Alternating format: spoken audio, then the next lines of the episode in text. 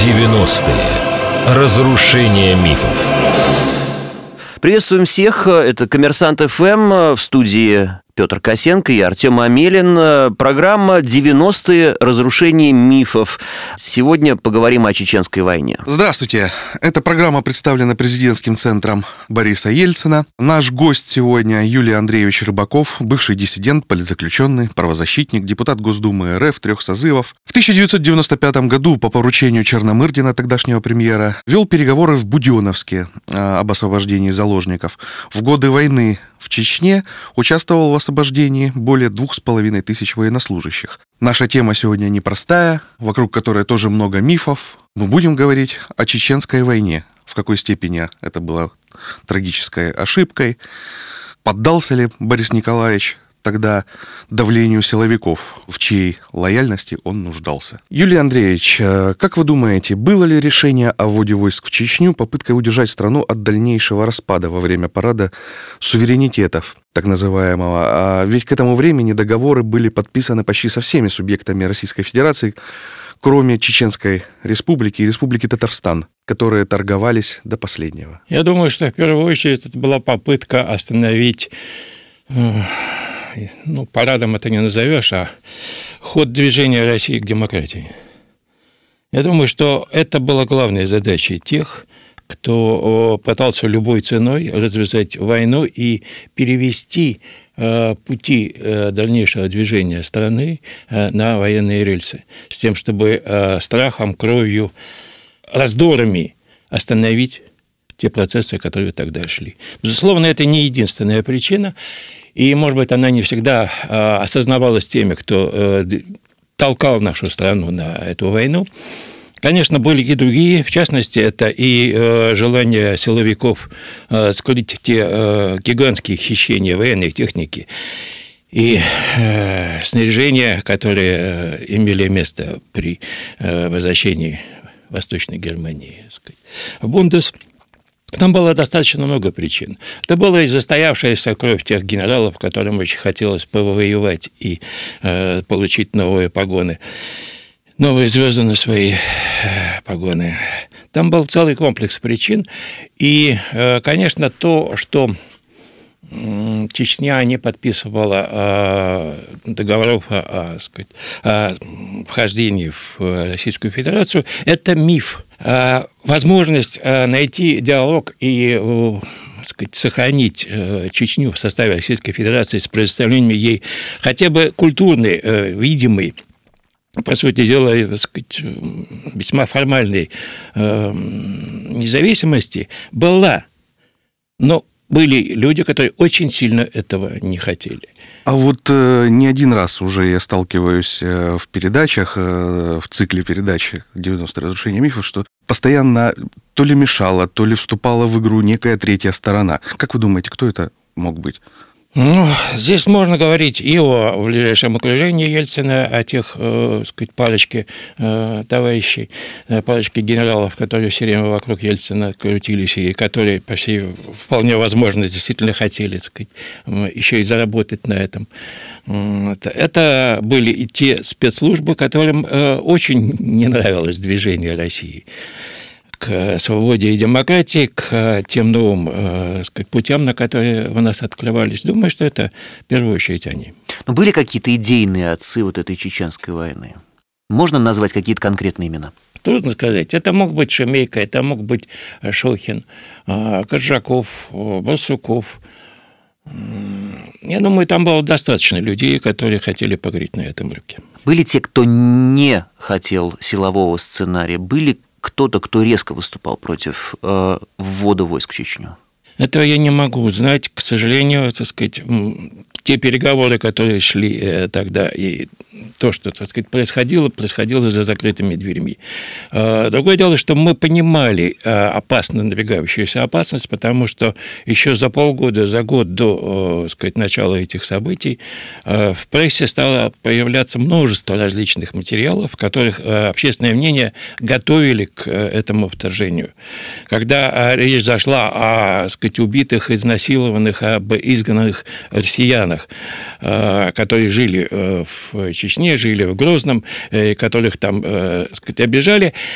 Э, речь пошла и о тех виза, которые, э, как утверждала тогда э, соответствующая пресса, были коварным замыслом именно чеченцев. Хотя, я думаю, любой здравомыслящий человек понимает, что без московских банкиров никаких виза не существовало бы.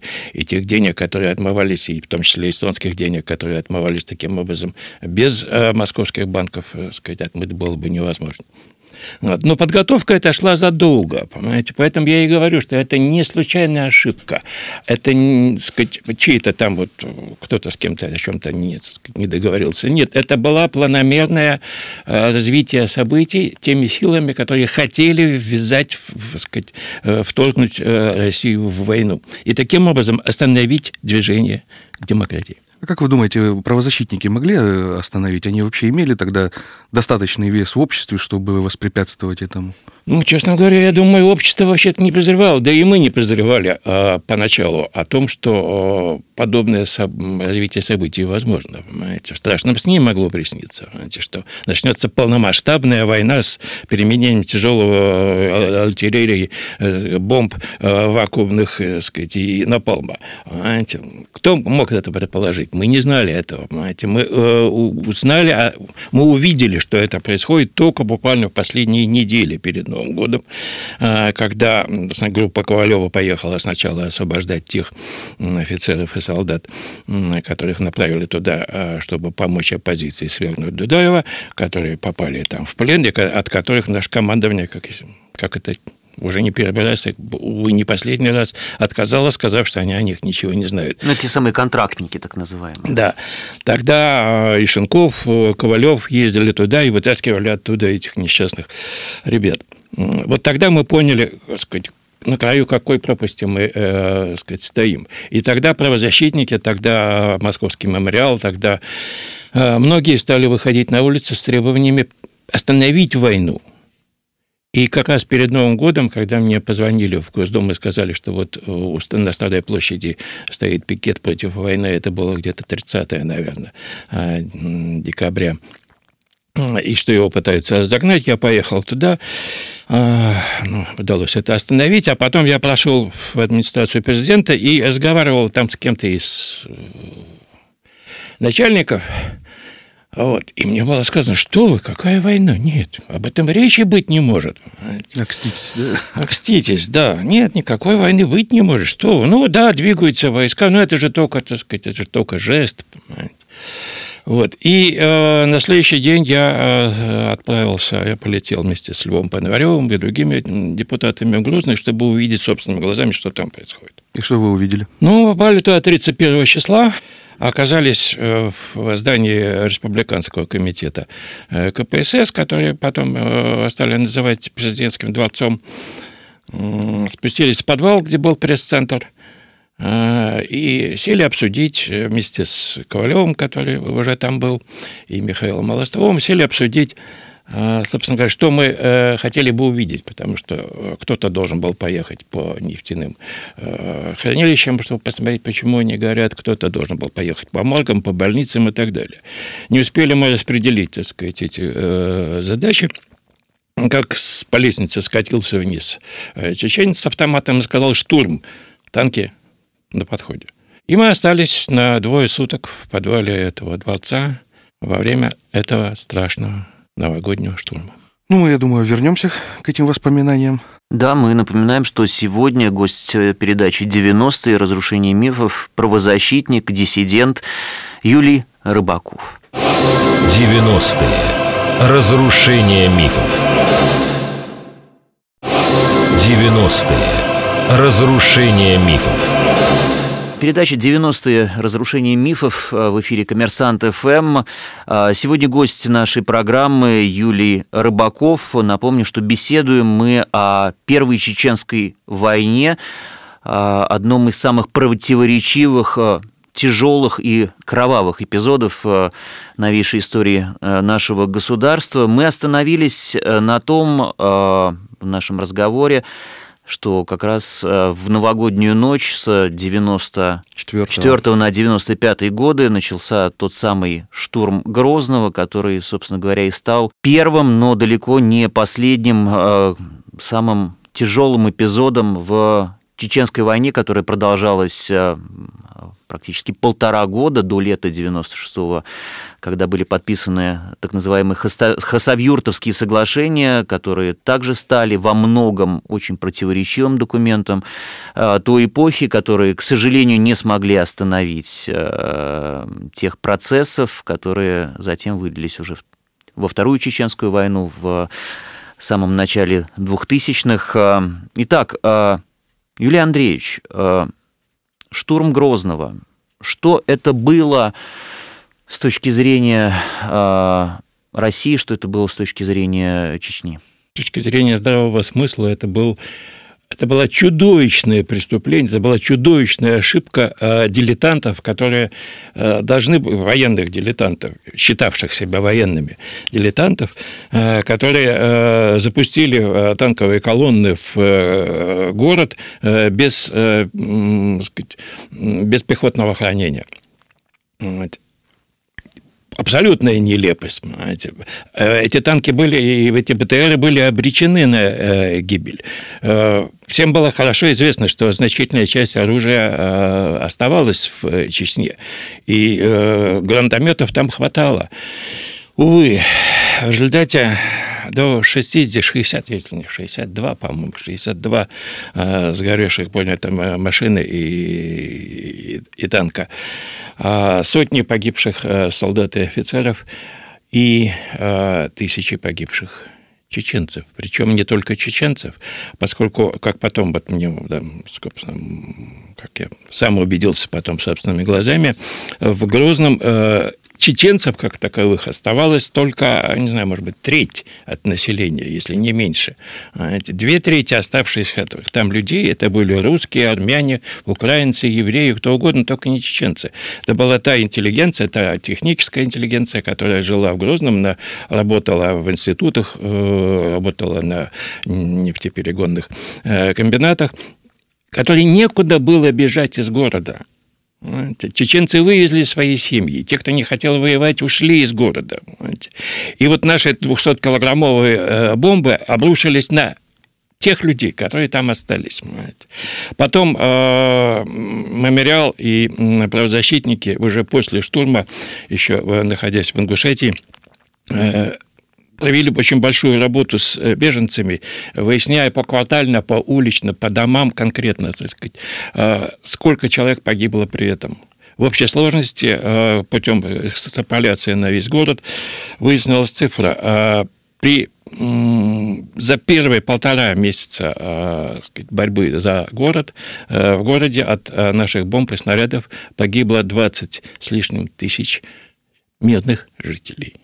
Это не считая чеченцев, которые воевали с оружием Нет, не считаю. Нет, это только мирное население. Причем это в основном это были даже не чеченцы. Вот. Чудовищное преступление. Чему мы стали очевидцами – находясь вот, вот таким в роли, так сказать, почетных пленников, так сказать, в подвале президентского дворца, когда на наших глазах стали приносить э, кипами, э, пачками э, солдатские и офицерские книжки наших убитых солдат. Когда туда стали приносить э, э, на носилках и на руках раненых наших офицеров и солдат и чеченских ополченцев. И укладывали их рядом на а, одни и те же э, нары, которые быстренько были сколочены в подвале. И э, чеченские врачи пытались спасти и тех, и других. И они жили рядом, и рядом умирали. Э, страшно в сне не приснится, понимаете, вот то, что мы тогда увидели и А тогда не было вот э, на том начальном этапе того ожесточения, которое э, было видно уже на последующих этапах войны, с отрезанием голов, с сажанием зинданы и все прочие ужасы вот той самой войны. Тогда еще относились как к врагу? Ожесточение пришло значительно позже, причем с обоих сторон. Первые несколько месяцев я неоднократно ездил. Э, потом, когда мы вернулись из Грозного, нам чудом удалось все-таки оттуда вырваться э, невредимыми, хотя я получил контузию, и Молостов получил контузию, потому что мы ходили на переговоры, пытаясь остановить, э, по просьбе Масхадова, пытаясь остановить боевые действия для того, чтобы дать возможность выйти мирным жителям и хотя бы убрать трупы с улиц домов, с улиц города, которые уже собаки ели.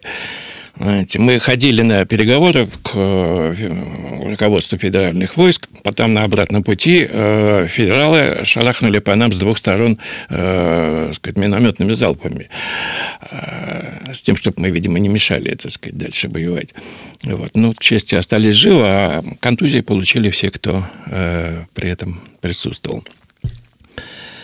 А, так вот, ожесточение пришло значительно позже. А, потом, вернувшись в Москву, я еще неоднократно ездил в Чечню в качестве переговорщика по обмену пленными и заложниками. Я стал членом президентской комиссии, такая была тогда президентская комиссия по рождению пленных, заложников и поиску пропавших без вести. Она существовала еще с э, послевоенных лет. Так вот, я ездил по Чечне, встречался в том числе со всеми полевыми командирами, и э, у меня не было, естественно, никакой ни охраны, ни оружия. Я останавливался в домах у чеченцев, э, проверял свои удостоверения депутата, говорил, вот я так и так, вот я депутат из России, я из Москвы, я приехал, мне надо договориться о обмене пленными, и меня принимали, я не боялся, во всяком случае, первые три месяца. Потом дальше, потом стало значительно сложнее, потому что ожесточение уже э, сказать, достигло серьезного накала. Там и э, страхи появились, и они стали везде мерещиться э, шпионы, э, разведчики, там, подслушивающие устройства и так далее, в том числе и журналисты из-за этого многие пострадали и погибли при этом. А, ну вот вы говорите, что правозащитники ездили по Чечне, а, заезжали к руководителям формирований. Как вы помните, наверняка вас, э, как правозащитника и правозащитный стан в, целом, обвиняли в пособничестве чеченским террористам, как они тогда назывались. Вам есть что возразить на этот тезис? Террористам пособничали наши генералы. То офицерство, которое торговало оружием, э, из которого потом убивали наших солдат. Те генералы, которые э, давали распоряжение сказать, стереть с лица земли ту или иную деревню. Э, те э, летчики, которые ни о чем, видимо, не думая, бомбили, так сказать, города и села, расстреливая любое скопление людей, вне зависимости от того, кто там находился. Пособниками были те, кто уничтожал ни в чем не повинных людей. Вот они действительно были пособниками тех, кто потом а, видя все это, брался за оружие и э, вступал в ряды э, боевых отрядов и становился ополченцем. А скажите, вот, Юлий Андреевич, а правозащитники пытались прорваться к президенту, чтобы объяснить весь ужас ситуации, донести, да, он, ну, он был здравомыслящим человеком, прислушивался часто к мнению здравых людей? А, или все-таки силовое лобби было сильнее? Да, ведь вы говорили о том, что э, военная ошибка была чудовищная, но мы же все прекрасно понимаем, что была еще и политическая ошибка. И вот э, именно политики должны были каким-то образом задуматься о том, как эту военную ошибку можно исправить. Ее можно было не допустить, но потом, когда она уже случилась, ее надо было останавливать. И мы со своей стороны делали все, что могли. Кстати говоря, не только мы, потому что э, в процессе, так сказать, э, развязывания войны, когда выяснилось, что все это не, не, так сказать, не поход одним, э, одним э, этим самым... Парашютным полком. Парашютным, да. да, полком, так сказать, за 15 минут. А когда пошли гробы оттуда, вся дома, на самом деле, встрепенулась, ну, кроме, так сказать, определенной ее части. Даже коммунисты и те стали протестовать и активно голосовали, и мы неоднократно принимали постановление обращения к э, Борису Николаевичу о прекращении войны, о начале переговоров, об амнистии и так далее. А в самые первые дни, когда э, после штурма э, в результате полгорода было разрушено, на улицах валялись трупы, горели танки с нашими солдатами, мы попросили тогда Ковалева, а он в этот момент еще был уполномоченным по правам человека, а, возвращаться, срочно вернуться в Москву и достучаться до Ельцина. Он, как уполномоченный, еще имел на это шанс. Мы, как рядовые депутаты, нет. И мы отправили его а, в Москву, а мы с Молостовым и Борщевым, а, ну и я тоже, мы остались втроем Грузным. Так вот, Борис, э, Борис Николаевич принял Ковалева, Ковалев рассказал ему о том чудовищной бойне, которая сейчас идет, как это происходит на самом деле, понимаете, когда э, детские трупы лежат на улицах, понимаете. А Борис Николаевич насупился, сказал, еще не время, идите. И больше Ковалева не принимал. А еще не время для чего? Да. Для, видимо, для прекращения войны. Я цитирую точно, что было сказано. Ковалев ему говорит, прекратите, остановите. Он говорит, еще не время. А Получается, что до Ковалева Ельцин получал какую-то принципиально иную информацию. Ну, мы можем Конечно, сделать такой безусловно. вывод. Получается, да. Безусловно. Я думаю, что и после Ковалева, потому что Ковалев больше уже доступа к нему не То есть имел. правозащитники э, влияние на Ельцина уже после этой встречи с Ковалевым Непосредственно не вот такого прямого контакта нет, только через, так сказать, обращение, через э, заявление Думы, а через прессу. Ну, мы все прекрасно помним, что Борис Николаевич, когда не хотел кого-то слушать, он не слушал ни, Да, никоим это образом. Ну что ж, э, напоминаем, что э, гость сегодняшней программы «90-е. Разрушение мифов» Юлий Рыбаков. Беседуем мы о Первой Чеченской войне. 90-е. Разрушение мифов. 90-е. Разрушение мифов. Э, Заключительная э, часть сегодняшней беседы в рамках э, программы «90-е. Разрушение миф». Напомню, что сегодня с Юлием Рыбаковым, правозащитником, диссидентом, беседуем Петр Косенко, Артем Амелин. Еще раз всех приветствуем. Какова роль чеченского лидера на тот момент Джахара Дудаева, на ваш взгляд, в этой войне? И насколько он был договороспособен? Ельцин, как выясняется, был не очень договороспособен. Чеченцы известны тем, что, в общем, народ достаточно тоже упрямый и э, гордый. Коса на камень нашла тогда. Э, Не только коса на камень. Дело в том, что, э, насколько я знаю, и от э, жены Дудаева, и от его ближайшего сказать, окружения, вообще сама по себе идея о том, что Дудаев может возглавить Чечню, была привезена из Москвы. Он находился в это время в Тарту.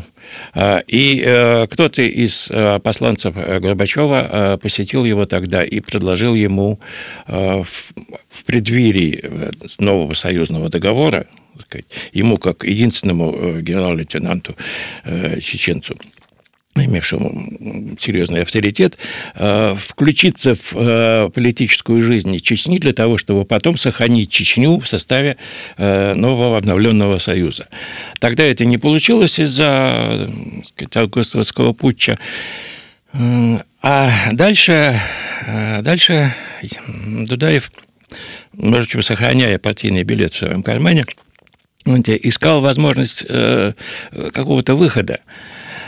И он понадеялся, он, он, был, э, он был готов к э, диалогу и контакту с э, Ельциным э, еще и потому, э, что во время вильнюсских событий когда м, он, в свою очередь, э, заведовал э, полком э, дальней авиации в Тарту, и э, военный округ был в его распоряжении, он э, не дал возможности сесть десантникам э, э, в его аэропорту в тот момент, когда рядом находился Ельцин. И, по всей вероятности, об этом рассказывала мне Галина Старовойтова, по всей вероятности, э, тот э, спецотряд, э, ОМО, э, спецотряд, который э, должен был там приземлиться, он должен был взять Ельцина. И вполне вероятно, что шальная пуля, так сказать, его бы там настигла. Так вот, э, Дудаев э, не дал э, этому самолету приземлиться. Э, Ельцину сообщили о такой опасности, и он э, чуть ли не на огородами на машине уехал в Питер. И у Дудаева, наверное, было ощущение того, что, в общем, сказать, э, после хотя бы даже этого эпизода у них есть возможность диалога, но им не дали этой возможности. Там было сделано все для того, чтобы они не встретились. Так они и не встретились. Ну, то есть нельзя полностью все-таки возлагать э, вину полностью на Бориса Николаевича Ельцина. Как мне если не дали возможности встретиться, значит, была третья сторона, как мы уже в самом начале говорили. Когда Ковалев вернулся и сказал, что о чудовищной бойне, которая в это время шла в э, Грозном, Борис Николаевич мог остановить войну. Понимаете? Он мог ее остановить в любой день. Понимаете? Верховный главнокомандующий мог стукнуть кулаком по столу и сказать, все, хватит. Понятно. Напомню, что наша передача не призвана обелить кого-то сделать белым пушистым, кого-то с рогами и хвостом. А, смысл передачи в том, чтобы а, объективно рассказать о новейшей политической, в том числе истории а, России.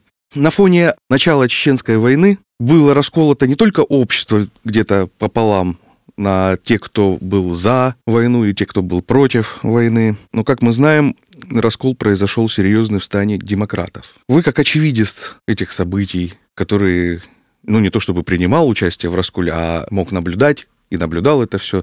Можно вот э, рассказать, как оно все было, кто был за, кто был против, что да как? Ну, вообще-то по, по истечении сколько, 20 лет, сейчас уже детали достаточно сложно вспоминать, и имена, может быть, тоже. А, Поначалу в наших рядах, вот в рядах выбора России, э, в Яблоке, э, отношение к войне было однозначно отрицательным, и э, никакого, ни о каком расколе речи не было. Хотя степень, так сказать, вот, эм, сопротивления, и она была, безусловно, у всех людей разная, понимаете. А я помню, что когда мы с Михаилом Молостовым вернулись из Грозного после штурма, вот после того, как там все это происходило, оба с контузией, а Михаил Михайлович еще с э, воспалением легких, и попал в больницу. А, а я в это время там яростно пытался в Госдуме, значит, все-таки что-то сделать, чтобы э, мобилизовать э, депутатов, мобилизовать общественное мнение э, против продолжения войны. Были среди нас, и в том числе и в выборе России, люди, которые пытались меня остановить. Помню, что к Михаилу Михайловичу в больницу приезжало несколько наших депутатов, по-моему, Юлий Несневич, еще кто-то с ним был.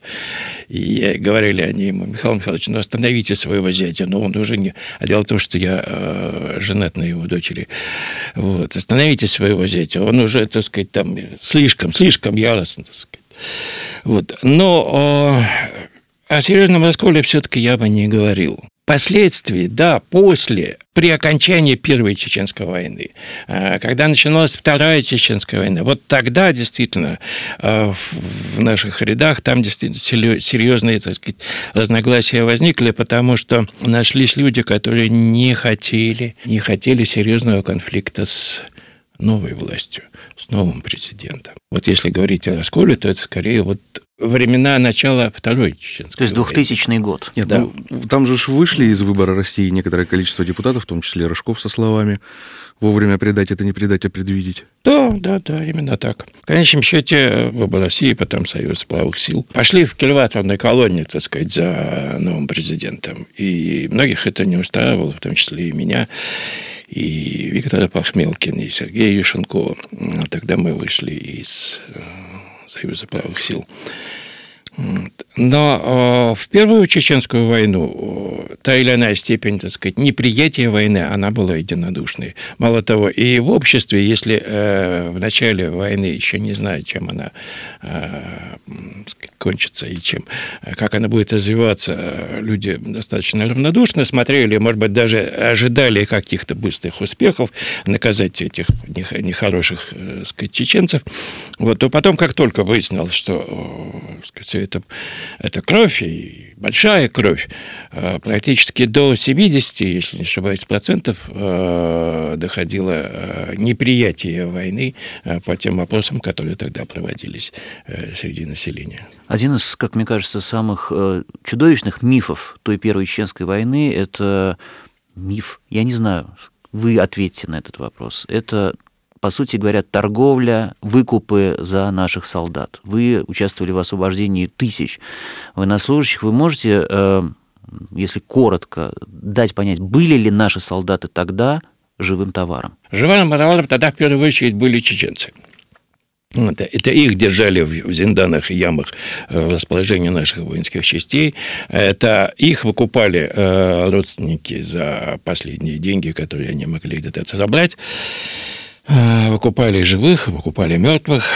Э, вот. А потом это стало и взаимным. Увы, началась эта торговля со стороны федеральных войск. Потом ее, ее быстро освоили и чеченцы.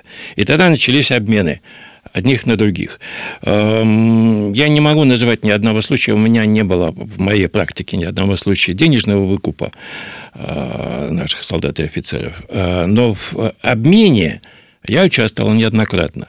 Хотя далеко не всегда это проходило гладко, потому что к сожалению, наши федералы э, предоставляли на обмен э, списки э, не тех боевиков, ополченцев, которых они где-то взяли в плен, а просто мирных жителей, которых хватали на улицах сел и городов.